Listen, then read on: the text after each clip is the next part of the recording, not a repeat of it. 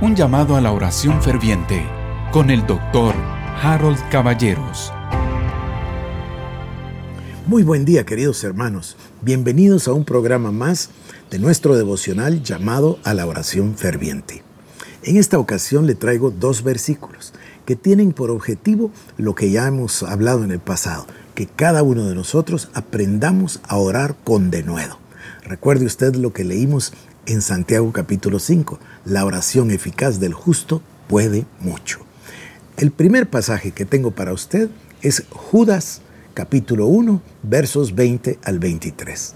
La carta de Judas capítulo 1 dice así, pero vosotros, amados, edificándoos sobre vuestra santísima fe, orando en el Espíritu Santo. Voy a repetir, pero vosotros, amados, edificándoos sobre vuestra santísima fe, orando en el Espíritu Santo conservados en el amor de Dios, esperando la misericordia de nuestro Señor Jesucristo para vida eterna.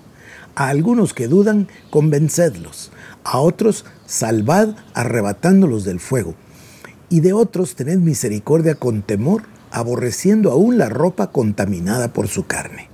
Bueno, obviamente nos está hablando en primer lugar de que cuando oramos en el Espíritu Santo, edificamos nuestra santísima fe. Luego nos invita a conservarnos en el amor de Dios y esperar la misericordia de nuestro Señor Jesucristo para vida eterna.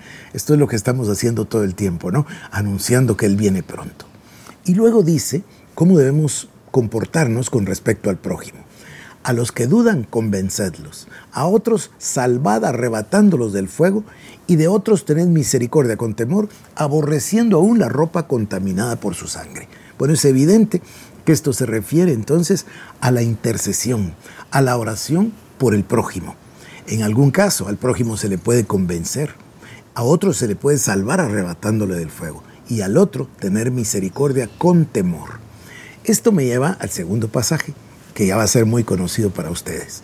Hebreos 4:16. Acerquémonos pues confiadamente al trono de la gracia para alcanzar misericordia y hallar gracia para el oportuno socorro. Bueno, es el fondo, el énfasis de estos pasajes se refiere a la intercesión por los demás, pero también se refiere a que podemos entrar confiadamente al trono de la gracia para poder salvar a unos arrebatándolos del fuego, convencer a los que dudan y tener misericordia con temor de otros. Es nuestra tarea interceder por todos los demás e interceder por nuestra nación. Así que ahora, querido hermano, le invito, oremos.